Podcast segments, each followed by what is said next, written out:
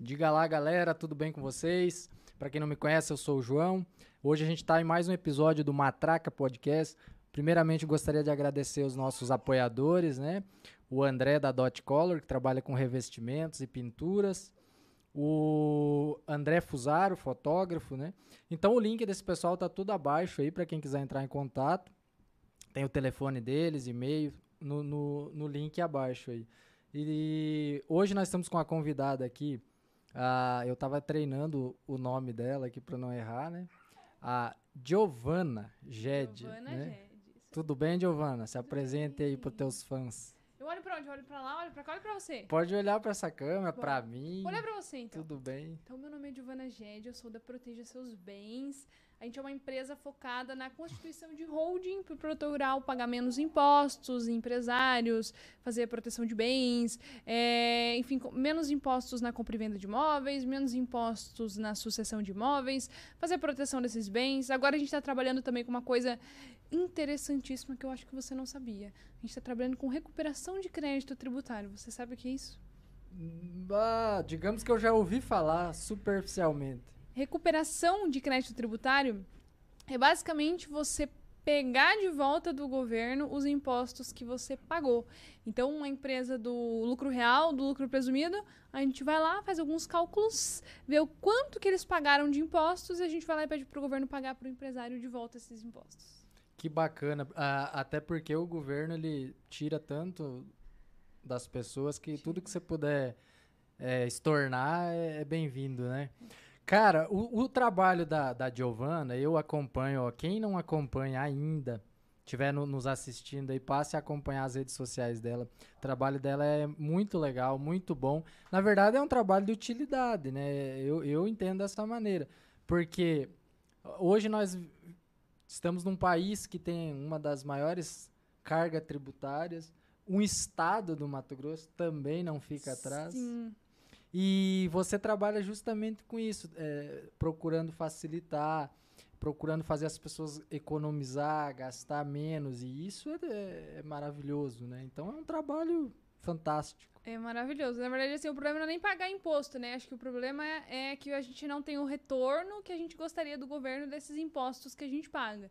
Então você vê alguns países que que você vê tanto, tanto retorno para a sociedade, você pagaria feliz da vida os impostos, né? Se você te andasse na rua seguro, se você precisa de um hospital, o SUS funciona perfeitamente, tem um médico lá que vai te examinar, vai dar o que você precisa.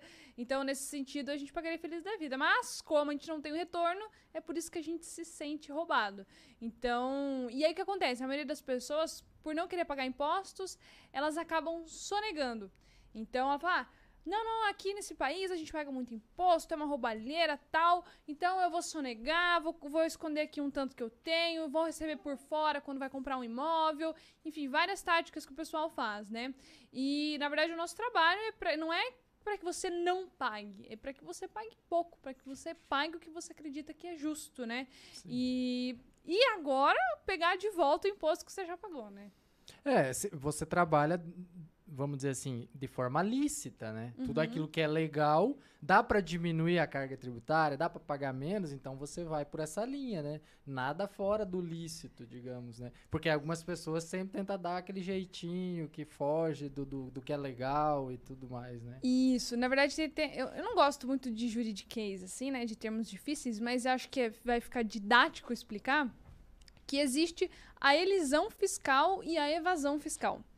A elisão é basicamente você fazer a mesma coisa que você faria, porém por um caminho diferente para pagar menos impostos. A evasão é você esconder, né? Você é, esconder aquele valor, fazer algo que realmente é ilícito. Então vou dar, vou dar um exemplo aqui.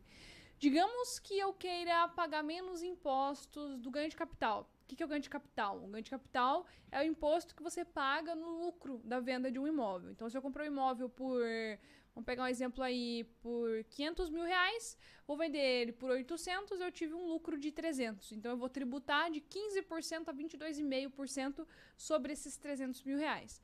Aí, o que acontece? É, você tem aí algumas opções. Você pode pelo caminho comum, que é fazer aquela compra e venda que a gente conhece, na prefeitura, no cartório e tal, você vai pagar os impostos, as taxas.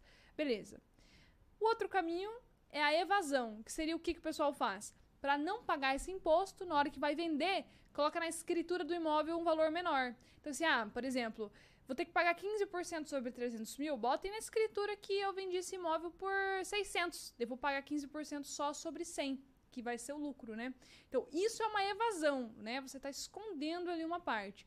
Agora, vamos para a parte da elisão. Onde que, por exemplo, uma holding poderia te ajudar nisso para você pagar menos impostos legalmente? Na holding, você vai pagar 6% de imposto. E você vai fazer tudo dentro da lei. Você vai integralizar esse imóvel dentro de um CNPJ e aí você vai fazer a venda com uma tributação mais baixa. Então você não está fazendo nada ilegal, você está fazendo tudo dentro da lei e está pagando menos impostos. Maravilha isso daí.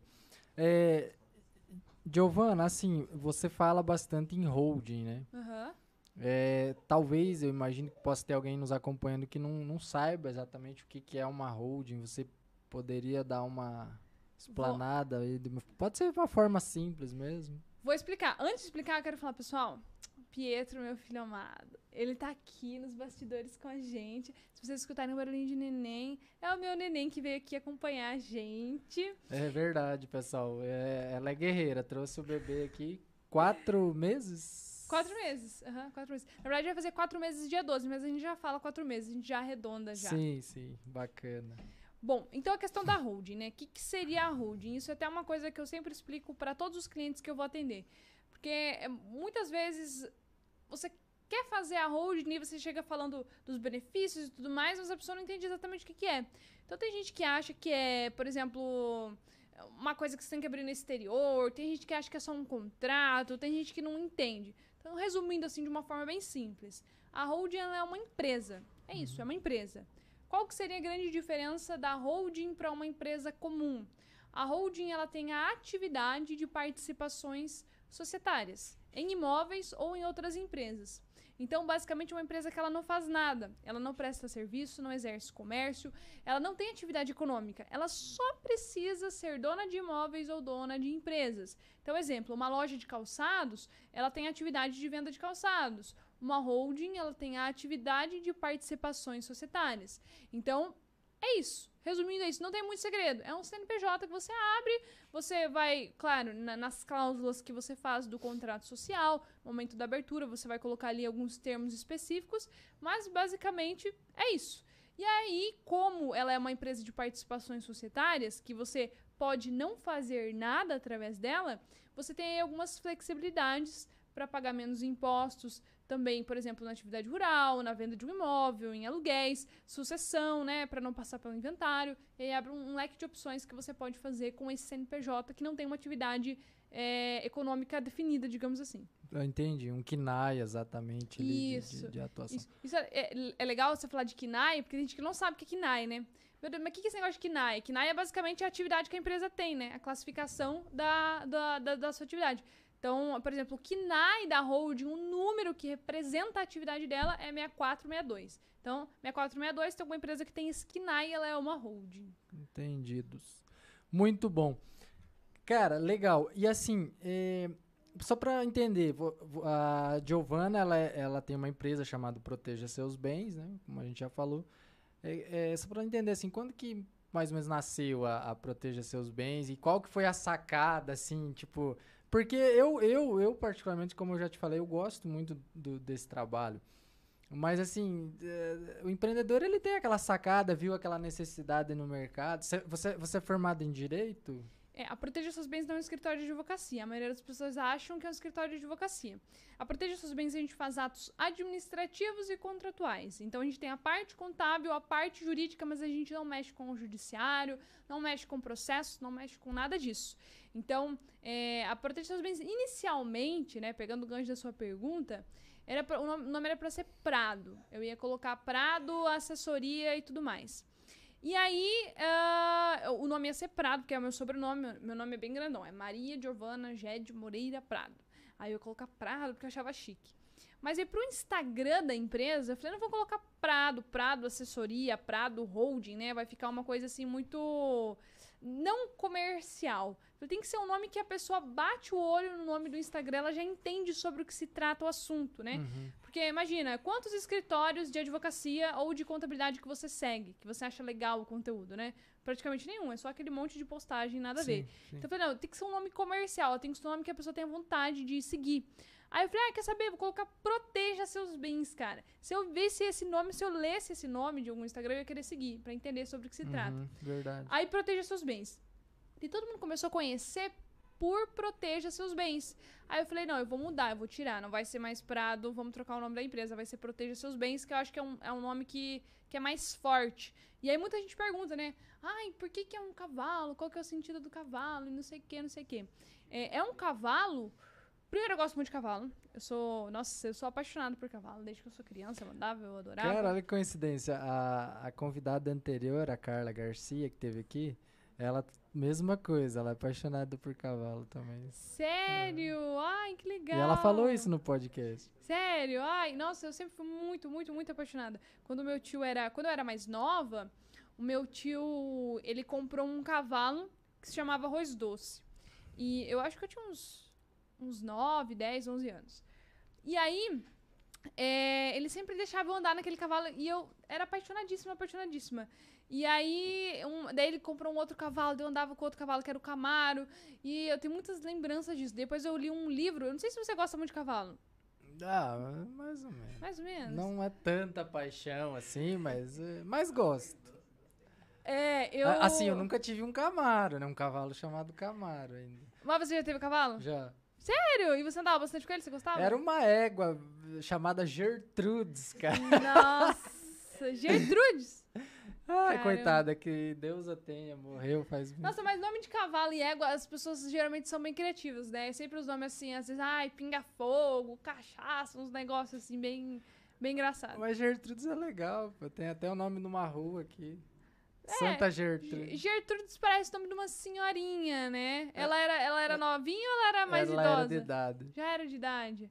Ah, pois é. É que nem um bebê, né? Bebê, às vezes, quando nasce. Você coloca uns nomes que ele já nasce com cara de idoso, né? Sei lá, Sandovaldo, parece um nome de Nossa. pessoa mais idosa, José, né? talvez. É, é, aí você. Mesma coisa com a Gertrudes, dá só pra imaginar que é uma aguinha bem, bem idosa.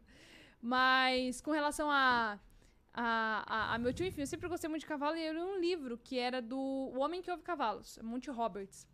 E eu lembro que eu tinha 12 anos e eu li aquele livro, era uma biografia dele. E eu chorei naquela biografia e eu dava risada. Nossa, aquela biografia assim mexeu muito comigo porque ele criou método de você fazer a doma de cavalo sem violência nenhuma. E o pai dele era um domador de cavalos que quebrava os cavalos pra, pra domar. Então era bem violento e tal. E o pai dele não era só violento com os cavalos, era violento com ele também. Eu- eh, No livro conta lá que quando ele tinha 12 anos, ele já tinha mais de 20 ossos quebrados. Nossa. Que o pai dele realmente assim, era muito violento. Tanto que no livro ele fala que o dia que o pai dele morreu, ele nem chorou.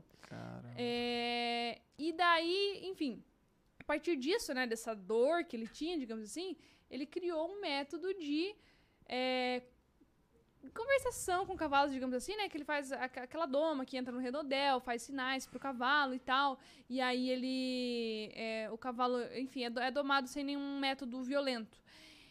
E aí, é, eu lendo aquilo, eu achei aquilo ai, muito incrível. E daí eu fiquei cada vez mais gostando de cavalo. E no momento que eu fui criar minha empresa, eu falei, cara, eu, tenho eu quero um bicho, porque bicho eu acho que é uma coisa também que comunica mais. Não vou colocar, Sim. tipo, ah, uma caneta, um documento aqui, porque é uma coisa chata, né? Você falar de imposto, holding, imóvel, isso é um assunto nada legal. Então, o nome da empresa e a logo da empresa tem que ser uma coisa um pouquinho mais dinâmica, né?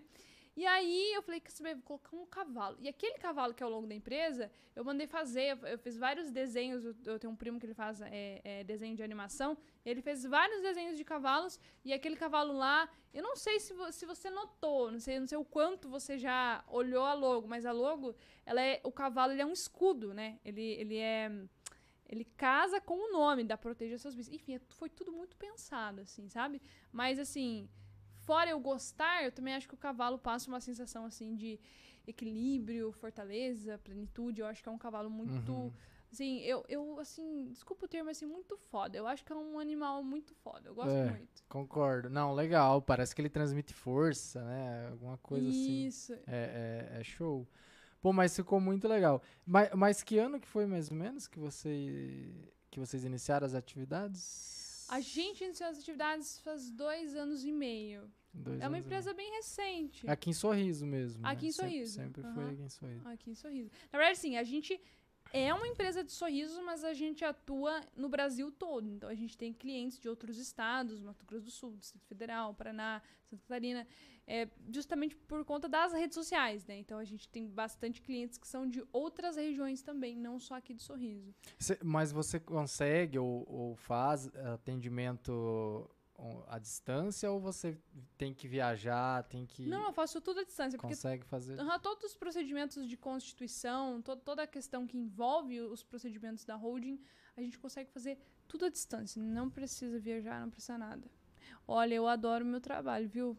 É porque, assim, muitas vezes, como é um trabalho que você faz à distância, às vezes dá até pra fazer home office, né? Então, é- é- porque assim, eu não moro aqui em Sorriso, só aqui em Sorriso. Eu moro lá, lá junto com meu marido, porque ele é produtor rural.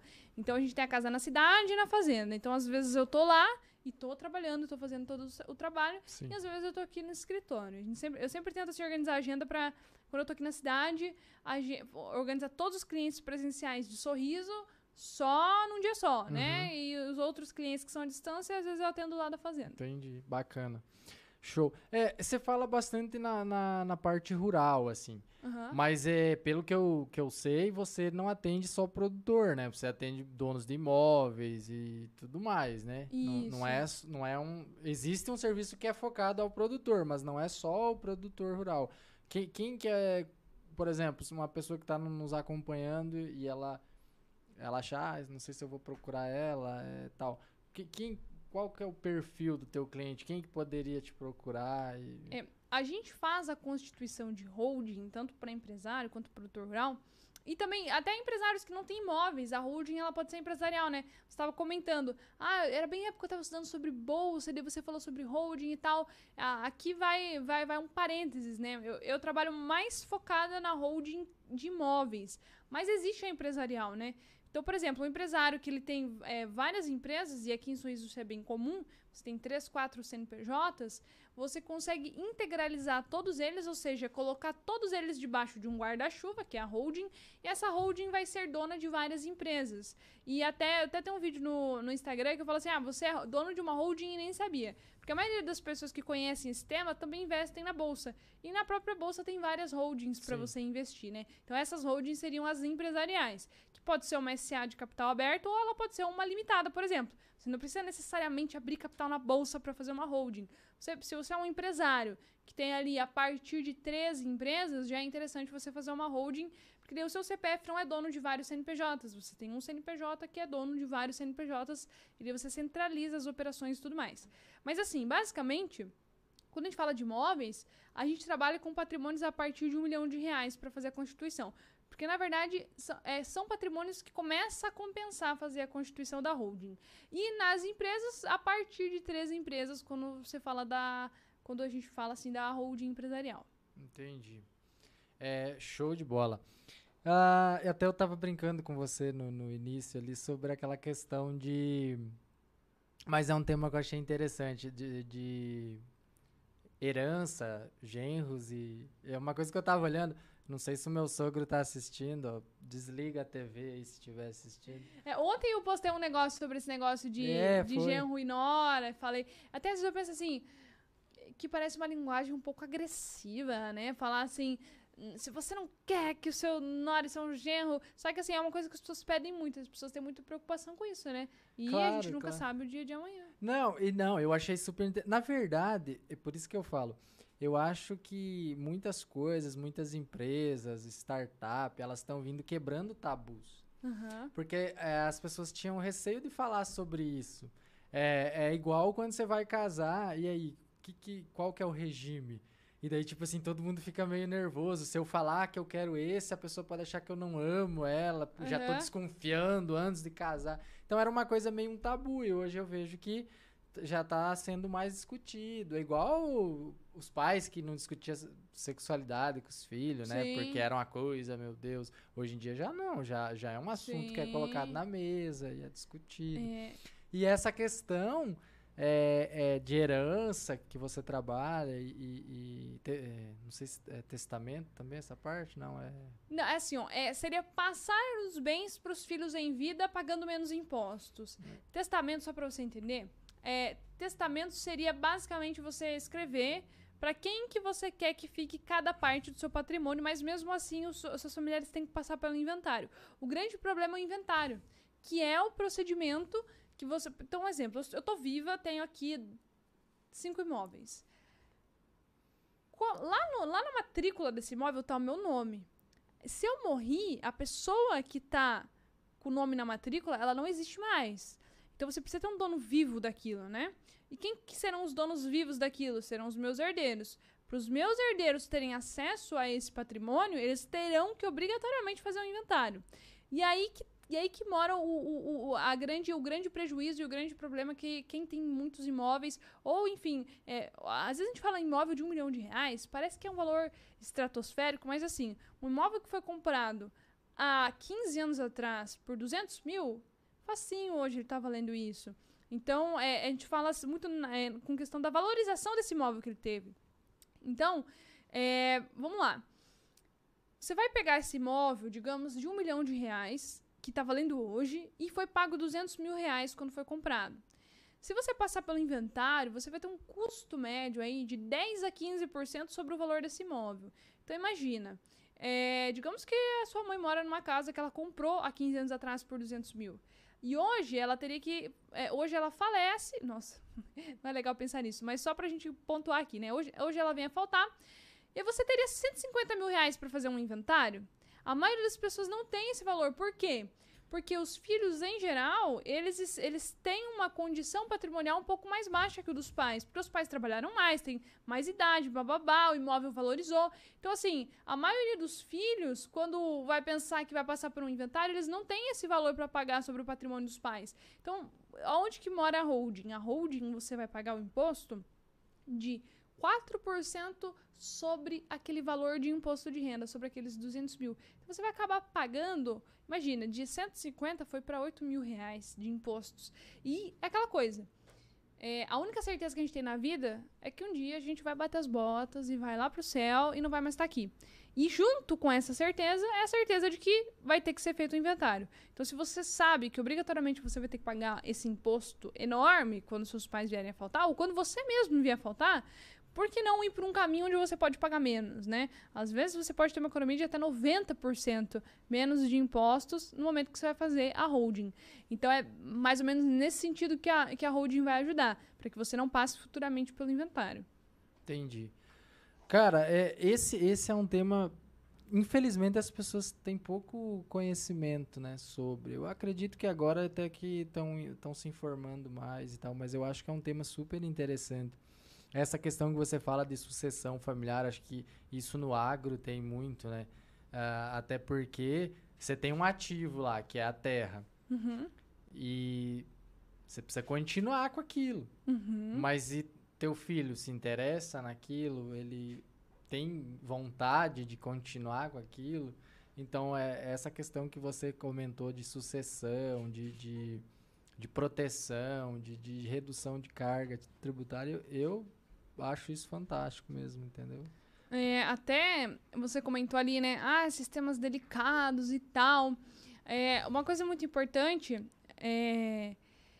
Realmente as pessoas ficam com esse pensamento, né? Ah, você não quer compartilhar os bens comigo, você não me ama e tudo mais. Só que assim, a hora de você sentar e conversar esse tipo de coisa com a pessoa, é, ou até mesmo a questão de sucessão, né? Ah, você vai querer tocar as coisas, você tem perfil para tocar as coisas, né? Porque não é só querer. É. É, então, assim, a hora de você conversar esse tipo de coisa é quando tá todo mundo feliz, quando tá todo mundo bem. Também na questão da sucessão. É até engraçado quando a gente faz a holding, porque a, a holding sucessória, o que, que acontece? Como os pais estão vivos, é eles que vão decidir como é que vai ser a divisão dos bens, quem que vai administrar, como é que as coisas vão acontecer. E aí, como os pais estão vivos, os filhos tendem ah, se assim, não, é como o pai e a mãe quiser, eu não vou me meter, o que eles decidirem tá bom. E muitas vezes quando você, se, se caso não fosse feita essa sucessão em vida, se, às vezes cai no inventário, todo mundo se ama quando, quando os pais estão vivos e tal, não, não quero nada.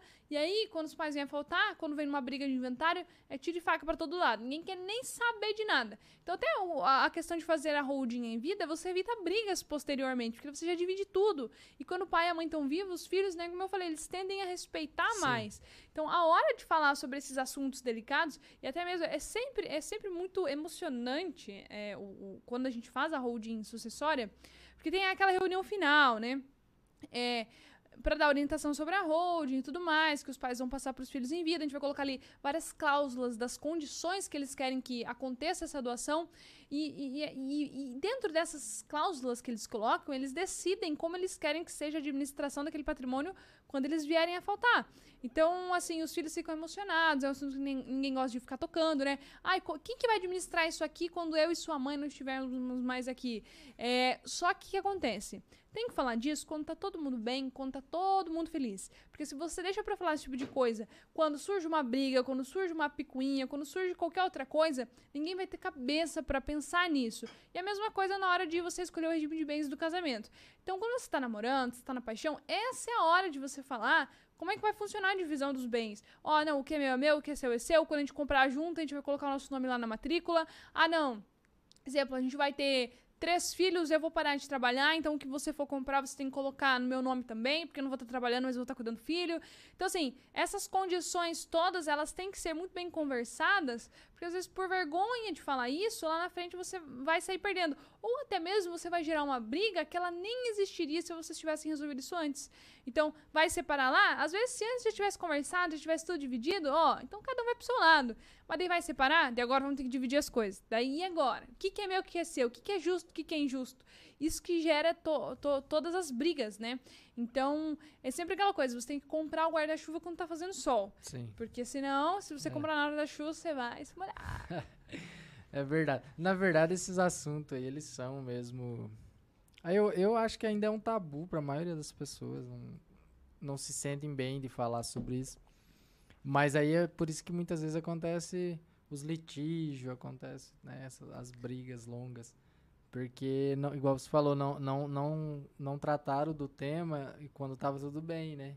Isso. E aí quando você tá na, no, na, no fogo cruzado, tudo é, tudo é um motivo para briga, né? Pra...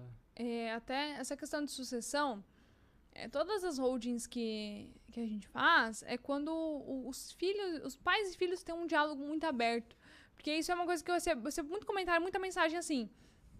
Olha, eu queria muito fazer a holding, mas como é que eu vou falar pro meu pai isso? Ele vai falar, nem morri, você já tá querendo minhas coisas, né? Porque é, o inventário é uma conta que os filhos vão ter que pagar.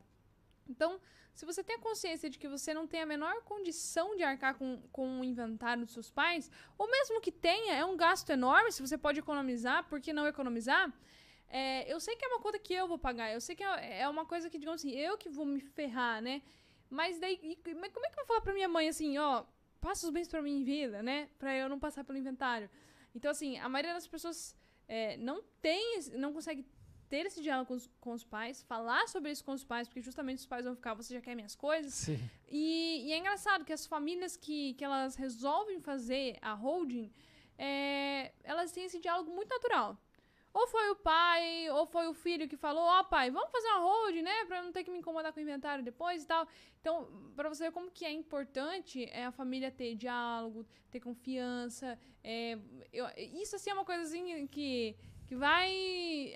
Tem muitas explicações para o quão natural fica esse diálogo entre a família e as famílias que não conseguem ter isso. Né? Então é uma coisa que vem de berço. Você vai criando seu filho com isso, você confia na índole dele, você quer o melhor para ele, ele sente a vontade de falar as coisas, então você faz. Tem pais que não fazem porque falam, não, se eu passar pro meu filho, ele vai fazer alguma coisa que não condiz com o que eu quero que ele faça, Sim. né? Então, é, isso aí é, é, muito importante, né? O diálogo, confiança. Confiança, acho que é a base, né? É, senão você vai ter um prejuízo financeiro, olha só. Por você não ter confiança no seu filho, a família vai acabar tendo um prejuízo financeiro. Verdade. Ah, uma, uma, uma curiosidade que eu fiquei. Ah, por exemplo, se eu tenho um, um sei lá, alguns, alguns condomínios de sobrados, por exemplo. Ah, vamos dizer que eu tenho três. Tem um aqui, um no outro bairro, ou então em outra cidade. Enfim, tem uns três condomínios assim de, de sobrados mesmo. para aluguel. Nesse caso, entra uma hold para administrar esses, esses aluguéis, esses, esse, ou não, não, não se aplica mais? Sim, a holding, a holding ela entra nisso. Então, é, você, na pessoa física, você vai ter uma tributação de 27,5% sobre esses aluguéis. Já na pessoa jurídica da holding, você vai ter uma tributação de 11,5%. Então imagina, na holding você vai tributar menos da metade do que você tributaria Caramba, na pessoa física. É, e aqui, inclusive, aqui em Sorriso, geralmente as primeiras pessoas que vieram pra cá, as mais antigas, é muito comum as pessoas terem muitos imóveis, né? Então uma pessoa ter muito imóvel locando na cidade. É, algumas delas já são adeptas da holding, né? E outras ainda não. E o que a maioria das pessoas faz é não declarar os aluguéis. Isso é uma coisa assim que é. Nossa, eu, acho que de 10 clientes que eu atendo que faturam aluguéis, aluguéis pelo menos 8 não declaram, né? É um dinheiro que fica sonegado. E aí o que acontece? É, não é só a gente que sabe que a maioria das pessoas não declaram os aluguéis. A Receita Federal também sabe. Então, cada vez mais isso tá caindo, tá caindo. E aí, ah, mas eu não quero pagar 27,5%. Então, imagina, se você tiver um faturamento aí de, de, digamos, 20 mil reais em aluguéis mensais, você vai tributar quase 5 mil. Você vai pagar pro governo quase 5 mil. Imagina, 5 mil por mês, quanta coisa não dá pra você fazer com esse dinheiro? Sendo que você, ao invés de sonegar, e eu entendo por que as pessoas sonegam, porque de fato é muito imposto, é, elas podem optar por pagar menos dentro da lei. Então, 11%, poxa vida, né? Você vai acabar pagando aí é, quase 2 mil de aluguel e, em contrapartida, antes você pagava 5. Sim. Então, de fato, é uma economia muito Não, grande. com certeza. E, mas, é- mas aí eu fico pensando, essas pessoas que têm um aluguel, ah, não vou dizer pouco, né? Mas igual você falou, 20 mil ou até mais. E não, e não declara isso pra, por, por conta da, da, da tributação. Mas aí como é que esse dinheiro surge na minha conta? Não- não- Eu não entendo como é que isso acontece. Porque, tipo, é, amanhã eu vou comprar um carro de 300 mil. Com que grana se eu nunca declaro nada? Então, isso é um, é um grande problema, é um grande problema. Esse, esse é o grande problema de não declarar aluguéis. Então, assim, até hoje eu tava atendendo um cliente que ele tem... É que eu tava atendendo hoje, a gente tava fazendo uma assessoria pra ele, ele é lá de Santa Catarina, de Brusque. E ele tem 30 imóveis, e desses 30 imóveis, metade não estão, não, eles não estão regularizados. E aí o que acontece? Ah, não, eles não, não, não, não são de Brusque, eu me enganei, eles são do Rio de Janeiro. E aí, é, como é que você vai fazer para declarar corretamente, transferir para o seu nome corretamente, sendo que os aluguéis que foram faturados muitas vezes eles não foram declarados, né? Mas não é só esse caso, tem vários casos assim, que o cliente ele tem imóveis que ele não passa pro nome dele, ou ele não passa as coisas pro nome dele, porque ele não tem valores declarados para comprar aquilo. E isso é um grande problema também do produtor Caramba. rural. Por quê? O produtor rural, você sabe que tem aquela coisa, né? Que ele consegue descontar 100% de receita e despesa. Então, a produtor rural acaba não pagando imposto nunca. Só que para ele não pagar imposto nunca, na- lá na conta, né? Lá no, no- na, na contabilidade dele, ele tem que estar sempre no prejuízo. Só que daí, como é que ele compra caminhonete? Como é que ele compra isso? Como é que ele compra aquilo? Muitas vezes ele vai jogando esses custos como despesas, né? Mas vamos, vamos colocar aquisição de terra, né? Que isso não entra como uma despesa. Como é que ele vai comprar terra se ele, os cinco anos que passaram ele estava no prejuízo? Então, aí o que acontece? Não passa pro nome, ou passa pro nome e, e fica na sorte, né? Vamos torcer pra Receita Federal não pegar. Então, assim, é, aí você fez a pergunta, né? Ah, mas esse dinheiro cai na conta, como é que não vai declarar? De onde que surgiu e tal? É, a Receita, ela, ela, ela não. Ela não tem um sistema assim único pra todo mundo, né? Ou seja, ai, caiu esse dinheirinho na conta do fulano, vamos ver o que, que é. Eles meio que escolhem quem eles vão fiscalizar hoje. Então, o que tá caindo na sua conta, o que tá acontecendo ali, pode ser que você passe. Tem gente que tem 40 anos e nunca declarou imposto de renda. E, e como que a Receita nunca pegou? Talvez eh, não foi o CPF dele que foi sorteado naquele dia. Então, assim, a gente nunca sabe quem que a Receita está fiscalizando. É, às vezes, eu já tive clientes que venderam imóveis de 300 mil reais. 300 mil reais não. Não, era 500, 500 mil alguma coisa. E receberam multa da Receita Federal. E tem outros que fazem cada malabarismo, assim, absurdo, com imóveis, assim, de valores muito maiores que isso e não são pegos pela Receita Federal.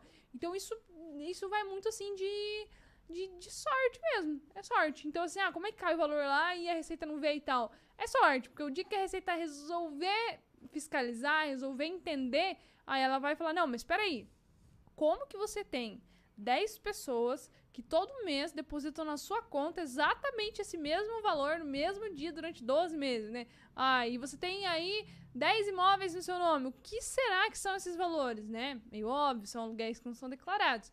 Mas isso a Receita tem que, tem que pegar, tem que fazer o cruzamento de dados e tudo mais. Bacana. É, Giovana, você acha que o governo. Cara, porque assim. Tem gente que gosta do governo. Eu, eu não sei se a gente seria mais feliz sem o governo com o governo. Não, não sei. Mas, é, por exemplo, você acha que o governo, se ele vê essa, essas holding crescendo. Se você quiser deixar aí, Aldo, a, garrafa com ela, pode deixar. O, por exemplo, eu, eu sempre fico imaginando assim, porque o governo ele tá, ele tá de olho em tudo. Uhum. Essa é a percepção que eu tenho. Sim. Né? Ele, o governo, ele, ele na, no meu entendimento, ele, ele pensa que ele é um administrador, mas ele não administra nada, porque parece que tudo que eles pegam para gerir não anda. Essa é a impressão que se tem, né? Uhum. E, e, e muitas coisas quando vão para iniciativa, telefonia mesmo. Você lembra como que, eu não sei se você é da, do, do tempo, que você não tinha telefone, cara. Era aquelas filas no orelhão, assim, ó. Sim, não. Até o pessoal aqui que, que chegou aqui em Sorriso falava que pra fazer ligação tinha que ir lá em Cuiabá. Imagina. Era as filas, você tinha que comprar o tempo lá e tal. E é, era público, né? Aí, depois que privatizou isso, hoje todo mundo tem um telefone, tem um WhatsApp, tem não sei o que lá, se comunica instantâneo, né? Então, assim se tornou acessível no telefone, era caríssimo, cara. Caríssimo. Nossa, você tinha bairro que às vezes três pessoas poderiam ter um telefone no bairro todo. Sim. Então, assim, eu vejo que, que tem muita coisa que quando você ter, é, privatiza, tira do Estado, funciona melhor. É lógico que os caras visam lucro e tudo mais, né? Mas pelo menos a coisa anda. Nem tudo, né? A nossa rodovia não tem andado. É, na verdade, assim, essa, essa questão é um pouco complexa de, de falar, né? Porque tem. Uh, antigamente eu, eu assistia muito, assim, eu gostava muito. Hoje em dia eu não acompanho mais tanto, mas eu era muito. Nossa, eu adorava o Leandro Carnal. Eu sempre escutava muito, muito as palestras dele. E uma vez ele falou uma coisa que é, que é verdade. Ele falou assim: não existe é, governo corrupto em uma, em uma população honesta e não existe população honesta com um governo corrupto. Então, o governo honesto, ele é de uma população honesta, o governo corrupto, ele é de uma população corrupta. E, ou seja, eles, eles são os nossos representantes, eles são quem nós somos, eles são a identidade do nosso país. Então, assim, às vezes a, a gente julga, né? É, assim, eu não tô falando, é, é errado, é errado o que eles fazem, mas assim, imagina que você tá sentado aqui, Imagina que você está sentado aqui. Você trabalha todo dia. Às vezes você está insatisfeito com o que você ganha. Você tem muitos sonhos para realizar. Ou às vezes você tem uma mãe, um pai que está doente. Imagina que gostoso às vezes você poder falar, oh, pai, mãe, podem descansar velhice de vocês agora por minha conta, eu vou pagar as contas. É, imagina que você tem uma filha que tem um sonho, você gostaria de realizar o sonho dela. Alguém vem aqui e fala assim pra você, ó, oh, eu te dou um milhão de reais amanhã só para naquela votação você votar sim para um projeto de lei. Cara, é, a gente fala assim, não, eu não faria, eu não faria. Pro, com certeza quem tem essa, esse, esse, esse discernimento muito claro, não faria.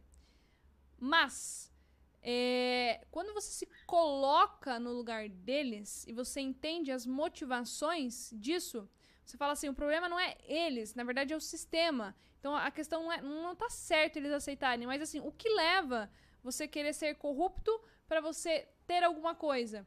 É a assistência de todo o resto que falhou. Então, é desde uma educação que não, que não foi boa, é as oportunidades de vida para todo mundo que não foi boa, é a qualidade de vida do próprio país que não foi boa. Então, se você for pensar, por exemplo, é, Filadélfia, para você ter uma velhice tranquila, você não precisa ser corrupto, né? Aqui é meio que um direito de todo mundo, todo mundo tem isso lá, né? É, por exemplo, para você ter uma educação de qualidade, você não precisa colocar o seu filho no colégio mais caro da cidade. Isso é uma coisa que todo mundo tem acesso. Então, assim, o próprio sistema, no próprio dia a dia, é, é, de, de todas essas escadas da sociedade, eles vão empurrando a pessoa para que ela faça tudo por dinheiro. Então, é, é errado o que eles fazem? É errado o que eles fazem. Tem que ser, enfim, tem que. Mas é que o problema não tá neles, o problema tá em todo o sistema. E pode ter certeza que qualquer outra pessoa que estivesse no lugar deles faria isso. E principalmente porque é assim: ah, tá, eu te dou um milhão pra você votar amanhã no projeto de lei, sim. Você vota? Não. Ah, então a gente vai te tirar daqui. Pronto, você tá excluído daqui, vai embora. Ou, ou aí sofre ameaça ou qualquer outro tipo de coisa. Então tem que mudar. Nossa, tem, tem que mudar assim. Tipo assim, é uma, é uma discussão. Vai. Nossa, vai muito além do que a gente acha que vai, entendeu? Não é, não é nem caráter de quem tá lá. É assim, é uma coisa assim, nossa, muito, muito além.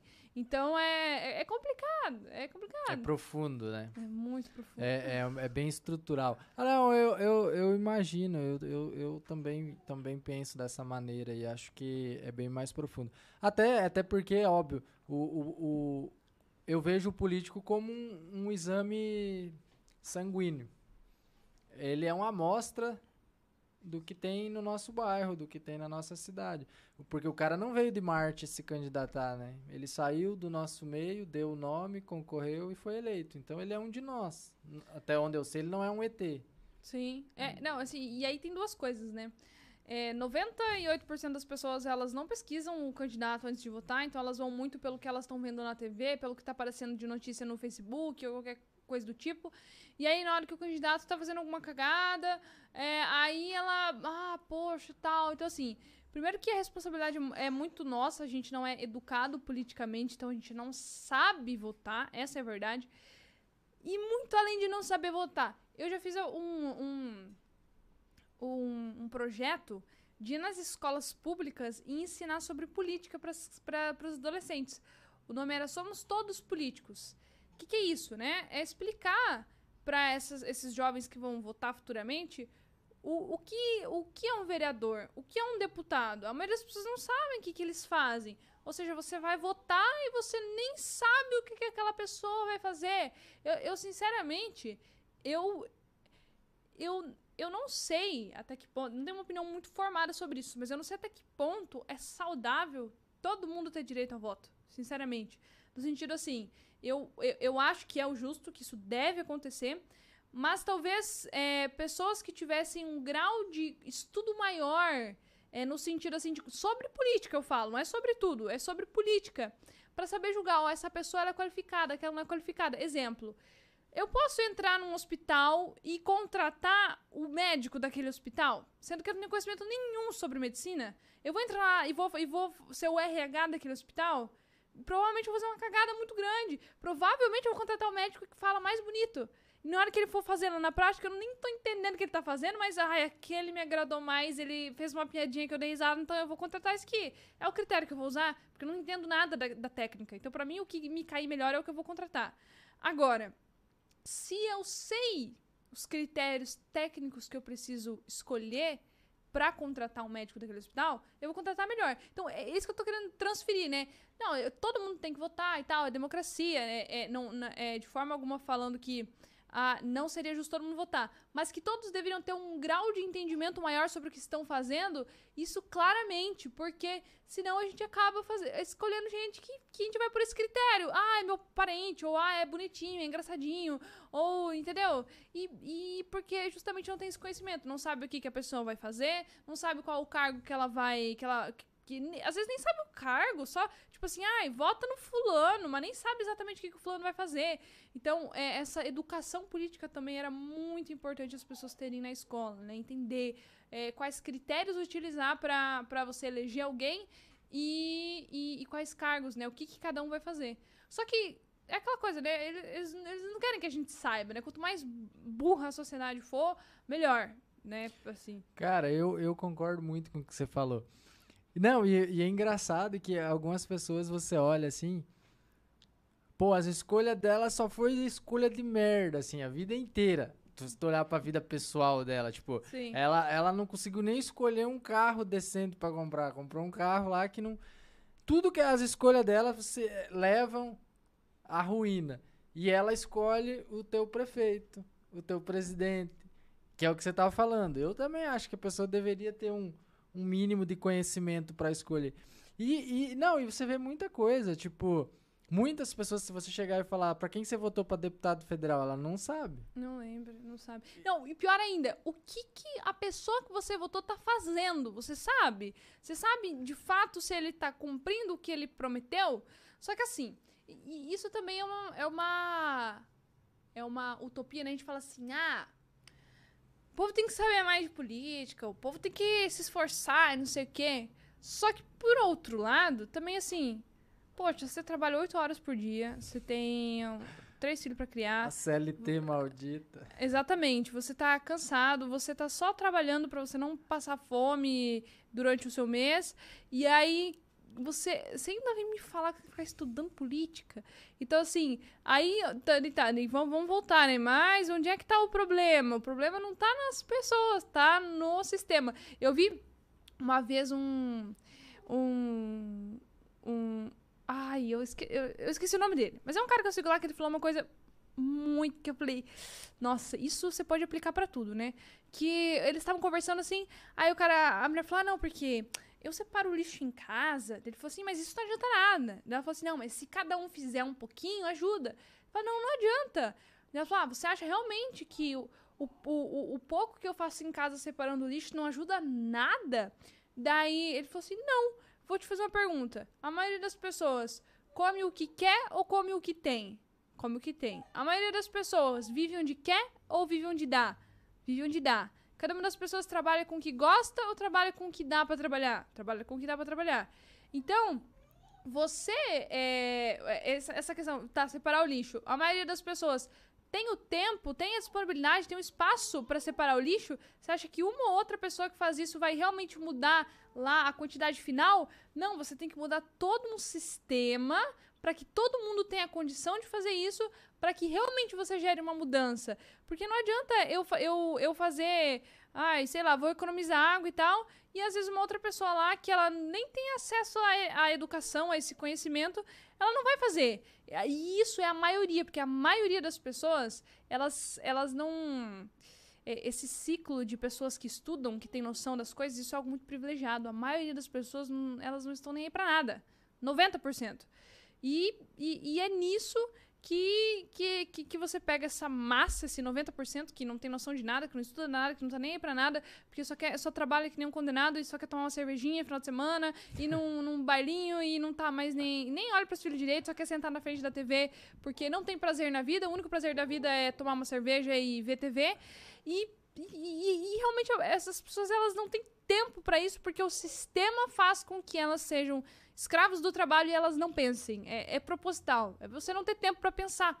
E, e isso é uma coisa muito importante. Você ter tempo para pensar e estudar isso é um privilégio, né? Então a gente fala que, ai, vamos falar bonito, que as pessoas não sabem de política, que elas isso, que elas aquilo. É, é claro, eu acredito em meritocracia, você tem que se esforçar, blá blá. Mas quando você vai na realidade dura mesmo, cara, meu Deus, quando você trabalha o dia inteiro que você não aguenta mais, você não quer sentar e estudar. Sincero, não é uma prioridade, sabe? Isso não vai colocar comida na minha mesa. Então, por mais que eu poderia me esforçar mais, eu realmente não vou fazer porque, cara, eu tô cansado, eu só tenho que ter energia para trabalhar no próximo dia. Então, assim, é uma mudança que tem que acontecer, ixi, de novo, né? Vai desde muito, vai desde educação, até as oportunidades, até não sei o que, não sei o que. Só que daí entra uma outra coisa, que é mesmo que você dê as mesmas oportunidades para todo mundo, tem aquela pessoa que é preguiçosa, que não vai fazer, tem aquela pessoa que é assim, aquela pessoa que é assado. Então, assim, é muita. A gente pensa muita coisa, mas são muitas incógnitas, né? O que é o certo, o que é o errado. Não dá, não dá pra falar, dá pra você sugerir que se talvez fosse assim ou daquele jeito, talvez pudesse ser diferente, mas também não é uma certeza. Enfim, tem tudo isso, né? Cara, bacana. É, é, eu, eu acho que é por aí essa linha de pensamento. É, acho que o Brasil é um país jovem, né? Tem países aí que tem dois, três mil anos já de existência, ou mais até. Já desenvolveu uma cultura, o pessoal já, É, você vê, o Brasil tem 500 anos, né? Um, um bebezão. É. Eu acredito que a gente ainda vai amadurecer nisso aí. Eu, eu, acredito que eu e você não vamos estar aqui para ver, né? Mas vamos confiar. Mas o que, que eu ia te perguntar aquela hora? Eu acabei. É que esse negócio de política é legal. A gente, Ah, nossa, eu fico o dia inteiro conversando sobre vamos isso. falar de Lula, Bolsonaro. Não, não, não. Pol- É assim, é assim, partidos Ciro. não. Política sim, partidos não. Não, mas daí não tem graça. Mas assim, eu ia te perguntar assim, é, eu imagino, igual eu tava te falando, que o governo ele tá de olho na- nessas pessoas querendo economizar imposto, as holding nascendo muito mais do que eram e tudo mais.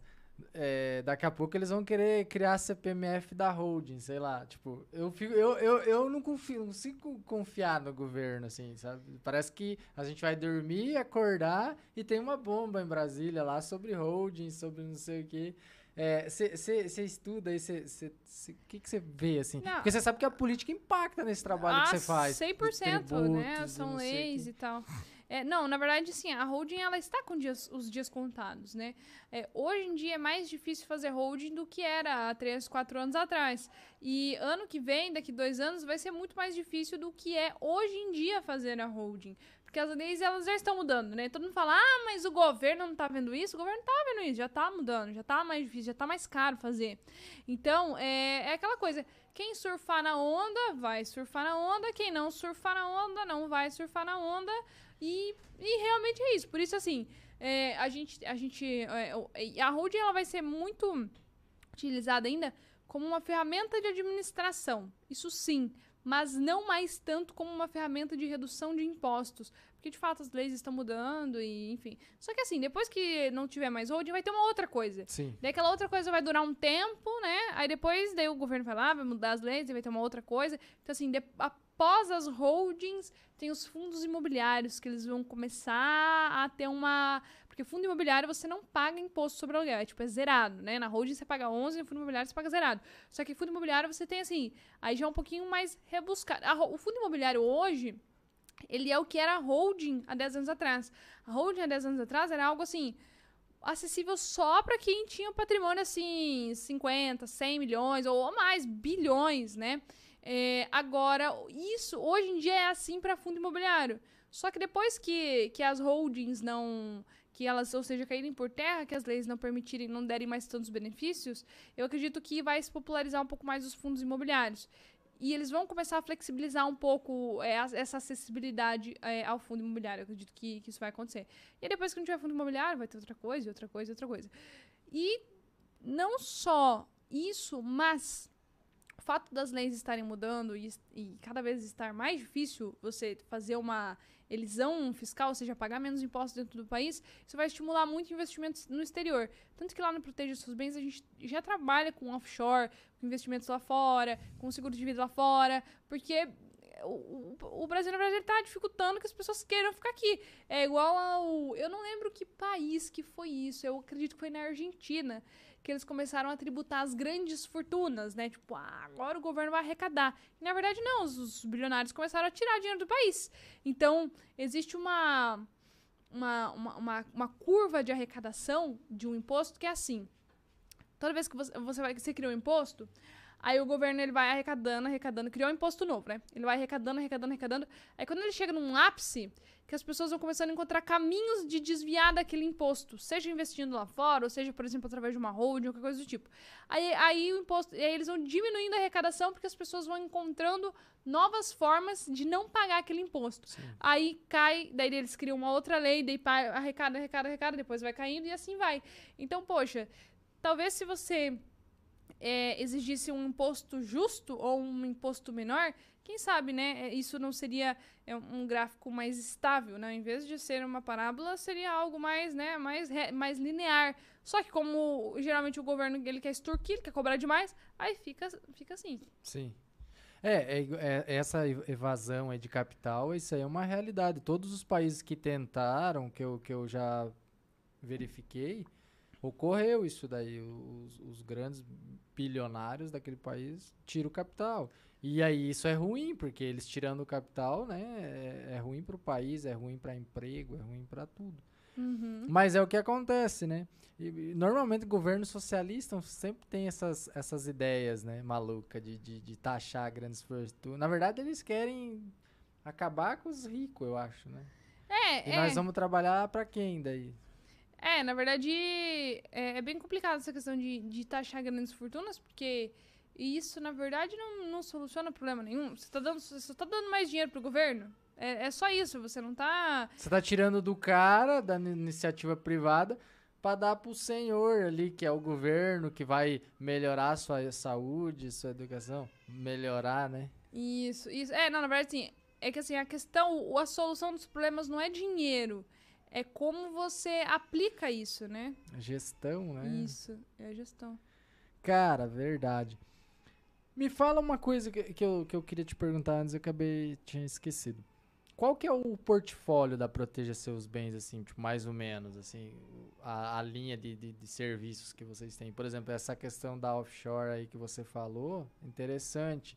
Então, vocês já estão ah, acompanhando e, e assessorando uma pessoa que quer investir fora do país, enfim, quer tirar seu dinheiro daqui e tal. A empresa já está trabalhando com isso daí, acompanhando, direcionando. Isso, isso. Na verdade, a gente faz constituição de holding, a gente faz constituição de offshore e faz a recuperação de crédito tributário.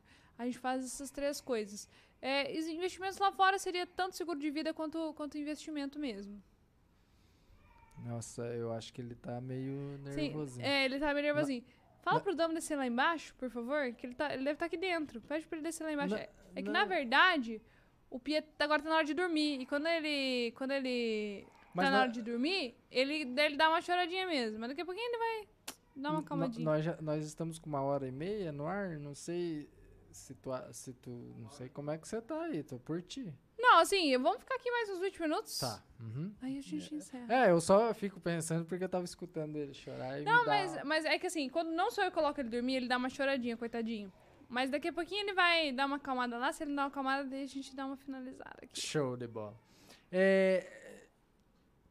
Giovana, eu não posso errar.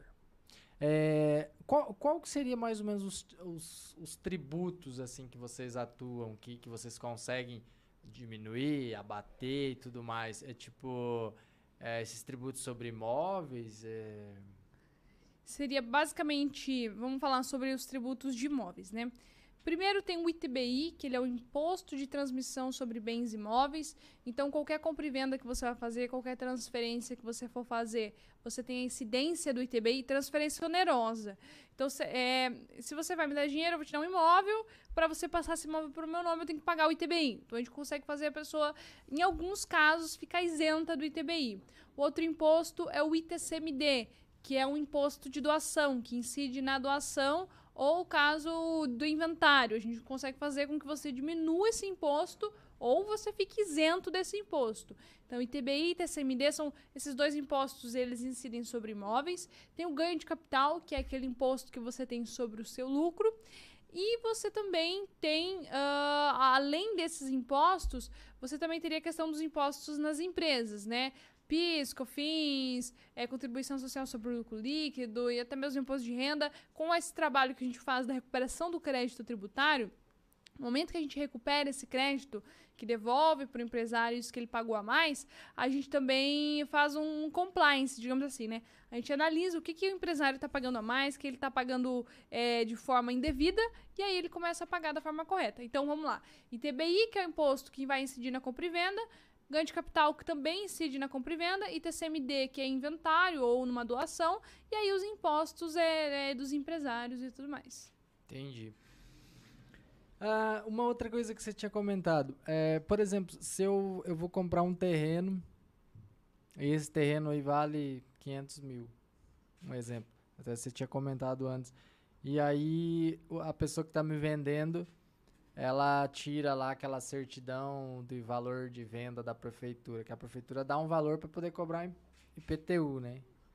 E aí ah, lá nessa certidão tá 200 mil.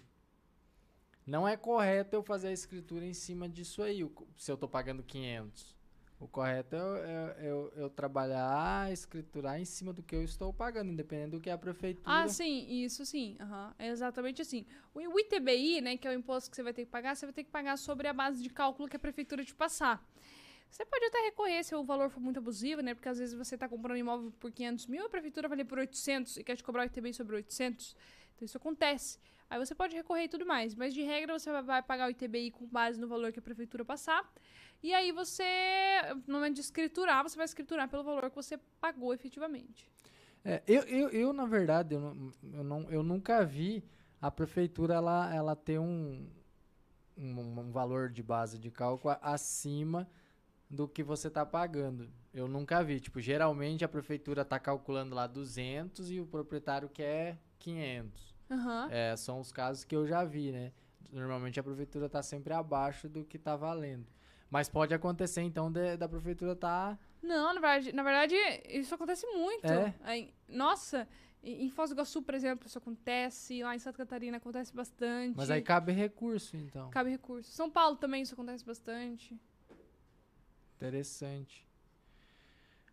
Show de bola. Então, cara, essa, essa questão de restituição aí também é uma coisa interessante, né? É, na verdade, vocês fazem um. A, a, a Proteja Seus Bens faz um, um, pente fino na empresa ali, vê, faz um levantamento do bem, vamos dizer assim, né? Não, uhum. é, não é aquele que a Receita faz. Né? Vocês fazem um levantamento, verifica aonde a pessoa está gastando mais do que deveria, aonde que, que dá para ajeitar, tudo. Lógico, eu estou falando isso desde o começo, dentro da legalidade, vocês não trabalham nada com ilícito ali, dá, senão o cara vai te procurar lá no teu escritório para tu dar um jeitinho na... na... Nós tem outdoor na cidade, aparece nas TV tudo da cidade aí, aparece na rádio, a gente não pode fazer coisa legal. É, então. Não, tá mostrando muita cara por aí. não, verdade? Vocês estão prestando serviço no Brasil todo? É, tem que cuidar. Vocês estão grandes já. E aí é, é, você sabe, né? Quanto maior, mais é visado, né? Ah, isso é verdade. As pessoas parece que elas ficam de olho, assim. Fica, fica de olho. Ah, não, e uma coisa que acontece muito é os concorrentes ai, me imitando. Jesus amado. Eu posto um negócio lá, mas não, não dá uma semana, eu já vejo um monte de gente postando, falando meio parecida. Ai, ou até, até coisas que a gente faz com os clientes, já vi os concorrentes fazendo meio igual. Nossa, eu fico muito brava, mas fazer o quê? Faz parte. Cara, mas assim, ó, eu, eu, eu no mundo dos podcasts, eu, eu acompanhei muito um podcast chamado Flow, não sei se você já assistiu. Sim, aham. Uhum. É, e, e, cara, por incrível que pareça, eu aprendi algumas coisas com aqueles caras. E uma coisa foi, tipo, sobre isso. Ah, o, o, o, Flow, acho que ele foi um pioneiro no, no, no nos podcasts. Uhum. E aí todo mundo começou a criar, criar. E, e existem os cortes, né? Inclusive a gente vai fazer um aqui. A gente pega um trecho mais interessante, um ou dois que a gente acha legal, corta aquilo ali e posta no nosso canal. E aí, se a pessoa quer assistir o episódio na íntegra, ela entra e assiste na íntegra. Mas se ela quiser assistir só os cortes de 5 minutos, 7 minutos, uhum. a gente faz isso. O Flow. E aí, o, o, tinha muitos canais fazendo cortes do Flow e monetizando e ganhando Sim. em cima do, do, conteúdo dos caras. Uhum. Eles iam lá, baixava o conteúdo dos caras, cortava e criavam um, um, canal lá, cortes do Flow. Uhum. E aí perguntaram ao pessoal, ah, vocês não ficam bravos que o pessoal estão abrindo podcast, concorrendo com vocês e estão cortando o conteúdo de vocês. E eles falaram, cara, é bom, quanto mais é, tiver pessoas divulgando o nosso trabalho, podcasts e tudo mais, mais engrandece o nosso trabalho. Então, eu acho, cara, que uh, as pessoas não vão parar de te copiar, não vão parar de te, de te seguir. Mas isso é bom, cara. Isso mostra que você tá no caminho certo. Isso mostra que você tá fazendo a coisa certa. Por isso que as pessoas. Porque ninguém vai copiar o que é ruim, né? É. Em tese, assim. E, mano, você não vai conseguir deixar as pessoas. Fazer com que as pessoas param com isso. Esquece. Uhum. É, tipo, não, não, tipo, é, é, assim. É, na verdade, assim, eu sou uma pessoa que. Ai. A gente não cria 100% de tudo, né? Mas eu sempre, assim, tento sempre pegar inspirações, tipo, pra fazer uma postagem fazer alguma coisa diferente, de nichos que não são dos meus, né? Então, então um exemplo. Ah, eu vou fazer um vídeo, vou gravar um vídeo desse jeito aqui, vou atender o cliente desse jeito aqui. Eu tento pegar uma inspiração de algum outro nicho, de algum outro profissional. Não, por exemplo, fazer o que um advogado está fazendo, ou o que alguém da minha área está fazendo, porque eu não gosto dessa coisa de você copiar. Então, tem, tem ideias de vídeo que eu peguei de maquiadoras, de vídeo de maquiagem que eu vi, né? Legal. Ou vídeos de culinária que eu tentei aplicar é, nos meus vídeos pra, enfim, fazer uns cortes legais e tal. Então, mas é, não, é isso, né? Sempre vai ter alguém que. É, nem eu não crio tudo, mas quando a gente tiver assim. Porque assim, tem aquela pessoa que literalmente. É, até eu já notei isso, eu acho isso muito massa. Profissionais que eles se inspiram no que eu faço, mas eles fazem diferente. Agora tem uns que, que copiam literalmente. Sim, é um plágio, né? Daí. É Nossa, teve foda. um que ele fazia vídeos assim que ele falava assim proteja seus bens. Caramba. E ele falava exatamente as mesmas coisas que, que eu falava. Merchan também, né? Nossa, eu fiquei muito brava. Merchan, nada, ele não me marcava, nada, ele tava tentando vender as coisas dele lá. E, mas, mas enfim, né, passou. Ah, mas é, mas isso é muito louco. Cara, mas eu gosto. E, e, e, mano, ó, não para. Uma coisa que eu gosto, tipo, eu, eu não sei se todo mundo pensa igual eu. eu. Se eu entro numa página de uma empresa que só posta aquelas artes feitas no Corel Draw, bem bonitinha, mano, aquilo pra mim não serve. Agora, tipo, às vezes eu entro no teu Insta lá, você tá no meio de uma roça de milho, tipo, falando, mano, eu acho da hora demais isso daí. Ou quando você tava lá na, no show Safra, você tinha um stand muito louco. Igual as primeiras vezes que eu te vi na. te ouvi, né? Na rádio. E, tipo, num bom sentido, eu falei, cara, essa maluca é massa demais, entendeu? Eu falei, cara, protegidos e protegidos. Eu falei, que pira que é essa, mano? Daí é. eu fui ver, eu sou curioso, já fui, uhum. entrei, fui ver qual que era a ideia de holding e holding. E, tipo, eu, eu tinha uma outra visão de holding na, nessa época. É, holding pra mim era pra uma empresa entrar na bolsa, fazer um IPO, sei lá. Uhum. Eu lembro que eu tava, tava entendendo isso. E daí eu falei, não, pô, qualquer um pode, qualquer um, né, entre aspas, pode ter uma holding, Sim. independente de bolsa de valores e tal. Sim. Ai, ai, fazer uma holding do meu Chevette é massa. Deixar ele protegido. É. Mas então, mas é, é muito interessante esse trabalho de vocês aí e eu acho que as pessoas devem conhecer mais, se interessar mais, assim, né? Muitas pessoas, às vezes, até ouvem no rádio e tal, mas não para pra, pra dar uma pesquisada naquilo que você tá falando e tal. É. Porque, o que, é, como eu falei, você tá levando uma forma de economizar, cara. Quem que não quer economizar? Ou quem não precisa economizar, né? Sim. Digamos assim. Sim, é. Até semana passada eu tava participando de um treinamento para empresários aqui da cidade. E, e, aí, e aí o, o, Fora da curva, né? Isso, Eu vi lá. É. É, é, é eu nunca participei daqueles treinamentos dele, mas ele é show, né? Ah, sim, ele é muito bom. Ele é muito bom, muito bom mesmo. E aí ele até perguntou pro pessoal, é, quem aqui gostaria de pagar menos imposto? Aí tá, todo mundo levantando a mão. Aí, ele falava assim, ó, tá vendo um mercado que você tem para explorar aqui na cidade, tá, não sei o quê. Então essa área, assim, de, de redução de impostos é muito legal. É muito legal. Porque, eu, assim, eu, eu sempre achei muito injusto como funciona tudo isso, né? Tipo assim. Então quer dizer que eu trabalho o mês inteiro, eu me mato trabalhando e eu tenho que dar uma fatia do meu dinheiro pro governo. E se eu não der, ele vai me multar e ele pode penhorar a minha casa, meus bens, a minha conta, porque eu não paguei, não dei dinheiro para ele. Se você for para pensar, isso é um autoritarismo sem, sem, sem fim, cara. Ou seja, tipo assim, é uma coisa muito doida que você é obrigado a pagar. Se você não pagar, eles podem vir e eles têm o direito de bloquear o que você tem, te tratar como um bandido, porque você não deu dinheiro pro governo. É até engraçado, né? Tipo, a maioria dos meus clientes são famílias, são, são, né, são, são pais de família e tudo mais. E, poxa, às vezes eles, eles falam assim, ah, não, porque a gente, né, não declara aluguel, alguma coisa assim, ou, a gente recebe isso aqui por fora, não sei o quê. Tipo assim, meio que aquela sensação de, tipo, nossa, né, sou uma pessoa que tá fazendo coisa fora da lei. Mas, tipo assim, cara, é. Não faz sentido nenhum, né? Você Sim. se transforma num bandido, ou seja, ou seja, você é tratado como alguém, alguém delinquente, sendo que, na verdade, quem tá te roubando né, é o Estado que tá te roubando, né? Então, é assim, é uma coisa muito, muito. Eu sempre achei esse negócio de imposto, assim, muito, muito, muito injusto, muito injusto. E, e, e, é legal trabalhar com uma vertente de, de uma área que, que te possibilita se sentir um pouquinho menos injustiçado. É, verdade. Cara, é realmente isso daí que você falou. O governo ele te rouba e faz você pedir desculpa ainda. Tipo isso. Ele faz você ficar se sentindo mal. É, sei lá. Eu, meu. Governo é. governo é paia demais, mano. Eu, eu, eu acho que a gente tinha que ter conhecimento suficiente pra. Tô com medo de falar o que eu penso. Mas assim, eu, eu não sei, essa política representativa, eu não, eu não.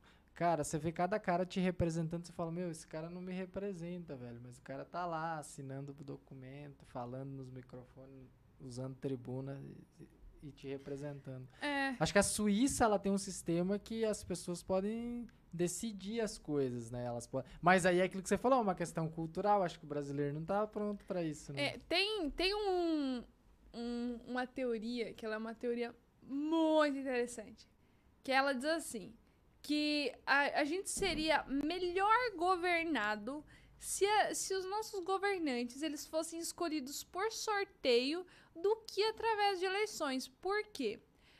Quem é político, quem tá lá, se elegeu através de alianças, né? Seja através de alianças para você ter dinheiro para você fazer sua campanha política, enfim, ninguém chega lá um estranho que brotou lá. Todo mundo lá já, ah, fulano do fulano, fulano do ciclano, a partir daqui, a partir de lá. Tem os, aqueles que não saem de lá, que estão sempre lá. Aí os que saem de lá, vai alguém que é indicado dele, alguma coisa assim. Então, assim, é meio que assim, um pessoal já entrosado, né? Então, assim, meio que o, que o sistema é, ali do, do Congresso, é, do Planalto lá, tudo, é, ele, ele, ele já, já é um, um ecossistema que ele já meio que se autoalimenta, assim, tipo assim, né? Já tem, assim, ah, as, as panelinhas aqui, as panelinhas ali, as corrupçãozinha aqui, corrupçãozinha ali, que já tá meio combinado, quem vai entrar, quem vai sair, como é que vai funcionar. Agora, então, a gente escolhendo, e a gente tem a tendência a escolher aquele, aquele que é mais apoiado, aquele que é mais visto, e que, portanto, é aquele que teve mais é, condições de fazer uma campanha maior, e por isso ele tem mais conchavos lá, enfim, né? É, então, ou seja, você tá sempre, tá sempre aquele grupinho lá com a barraca armada. Barraca armada, nossa, que termo ruim, né? Mas tá com- aquele grupinho lá que já tá com o sistema montado. Imagina se a gente escolhesse por sorteio. Tipo assim, vai sortear aqui, ó. O seu João, o dono do mercado, ele vai lá ser nosso deputado. A Maria Cabeleleira vai ser lá nossa governadora. É claro que ah, não- ela não tem conhecimento nenhum pra fazer isso, mas a comparativa que se faz é: se fosse assim sorteado, as pessoas elas seriam estranhas lá naquele ambiente, uma estranha com a outra, e elas iam fazer o melhor, ou elas iam ser coagidas a fazer o melhor pro público que tá vendo. Porque elas não têm intimidade umas com as outras pra fazer conchavos. Pra você fazer um conchavo, um sistema de corrupção que dure muito tempo, isso leva muito tempo. Né? Né? Leva muito tempo. Então, se você vai sempre trocando o grupo todo, o sistema todo, aquilo não. Você não vai, você não deixa com que aquele sistema de corrupção se estenda por anos e anos e anos e anos. Você está sempre trocando o sistema inteiro. Então você não dá tempo daquilo de se instalar e virar é, o, o sanguessuga igual eles são. Então, é, é- ou seja, diz, é uma teoria bem lou- louca, né? Mas se você for pensar por esse lado, então diz isso, que se gente, os nossos governantes fossem escolhidos por sorteio, seria melhor do que a gente votando para quem tá lá ou quem vai estar lá. Porque a gente estaria sempre limpando, digamos assim, limpando é, a panela pra, pra. E quando eles estão começando a ficar amiguinho, começando a montar o sisteminha, troca, tudo, entendeu? Então, tipo assim, isso é uma coisa é, muito louca. E, e é uma coisa interessante. Mas dentro de- dessa linha aí, vo- você, você é favorável à reeleição? Ou você acha que reeleição é uma coisa ruim? É... Olha, é uma pergunta que eu nunca, nunca parei pra pensar no sentido assim. é, não, não, não quero nem focar num- numa situação, né? Eu quero falar de uma forma geral. Depende, depende de como é o governador, o, o governante, né? Então, às vezes, assim, às vezes a gente pensa em reeleição, que às vezes a pessoa ela vai ter mais período pra fazer coisas erradas, um exemplo. Mas, mas tem governantes que, que eles fazem coisas muito corretas, né? Então, é, você ter ali uma reeleição não seria algo ruim, né? Dependendo do governante que você tem. Reeleição, sinceramente, não, não sei, de- depende das, das ocasiões. Assim como uma eleição vai depender se vai ser uma, uma boa pessoa ou não, uma reeleição eu acredito que, que seja a mesma coisa. Claro que uma pessoa que ela vai ser reeleita, ela é isso tudo que eu falei, né, do sistema montado, é muito mais fácil de continuar, né? Você está se Sim. reelegendo, você não precisa começar do começo, você já tem ali é uma monarquia, digamos assim, montada por mais tempo. Mas, não sei, eu- É, é um assunto que tem que pensar, né? Eu acho que cada caso é um caso. Tem que Cada caso é avaliar é, o candidato, tem que avaliar, sei lá, o que, que ele fez, né? O que, que deixou de fazer, que que... isso. Eu acho que é isso. Mas, cara, essa, eh, se a gente for entrar nessa vertente de política, vamos, vamos longe, né? Porque eu mesmo sou meio viciado, assim. Ah, eu também, eu gosto muito de falar sobre isso. Eu- e, e, assim, eu, eu, não falo em todo lugar. Almoço de família, essas coisas assim. Quando eu vejo que a pessoa tem uma opinião rasa sobre o assunto, eu prefiro. Eu não faço nenhum tipo de comentário, porque fico assim. Ai, fala assim. Esses caras só roubam da gente. Tá, quem fica fazendo esses comentáriozinhos é, que é padrão, que é aquele comentário que todo mundo faz, aquele senso comum? Você vai querer explicar uma coisa um pouco mais aprofundada, a pessoa não tá nem aí. E se, tipo, é pra você fazer um comentário senso comum também em cima do comentário senso comum, então eu prefiro ficar quieta. Eu gosto muito desse tipo de assunto. Mas, assim, eu, eu realmente só me esforço pra montar uma linha de raciocínio quando eu vejo que vale a pena. Se não vale a pena, na maioria das vezes eu, eu não falo. Então, assim, Deixa quieto, né? é, se você for, assim, conversar, se você for, exemplo, pedir para as pessoas que me conhecem no meu dia a dia, elas nem sabem que eu gosto de falar disso, porque realmente, assim, se, se eu vejo que não vale a pena continuar o assunto com a pessoa, eu falo, ah, é, realmente, eles roubam muito, é isso aí. E fico quieta, porque, mas é um assunto muito bom, é um assunto muito bom, que vai muito longe. Eu, eu lembro quando você tava comentando que às vezes a mui- muitas pessoas não. Sei lá, não pegam a propina, não faz alguma coisa porque não tem a oportunidade, né? Não tá lá para votar naquele projeto por um milhão de reais e tal. Eu me lembro de um- uma pós que eu tava fazendo e tem um livro muito interessante cha- chamado Efeito Sombra. Não sei se você já viu falar. É, eu me lembro que a professora ela, ela comentou do livro e falou: ó, vocês não estão preparados para ler esse livro, então esperem para ler esse livro daqui a um tempo, porque ele é um livro assim que tipo, se você não gosta de uma pessoa, tipo, tudo que você vai falar, você fala daquela pessoa. Tipo, ah, mas o fulano, o fulano isso. A- a- esse livro, ele fala que possivelmente você é, é um espelhamento dela. O livro fala muito de espelhamento. Então, assim, e aí até ele, ele, ele fala, a professora na época abordou um assunto lá, pegando, usando o livro, que se você vê muito corrupção num político, se você, de cada 10 palavras, seis é sobre aquele político e tal, é porque provavelmente você faria a mesma coisa. Mano, esse livro, ele é muito... Nossa, que foda. Ele, ele mexe com a cabeça, chama Efeito Sombra. É muito, muito foda. Assim, um- um- uma coisa, né, que eu observo muito. Tem o partido A e tem o partido B, né?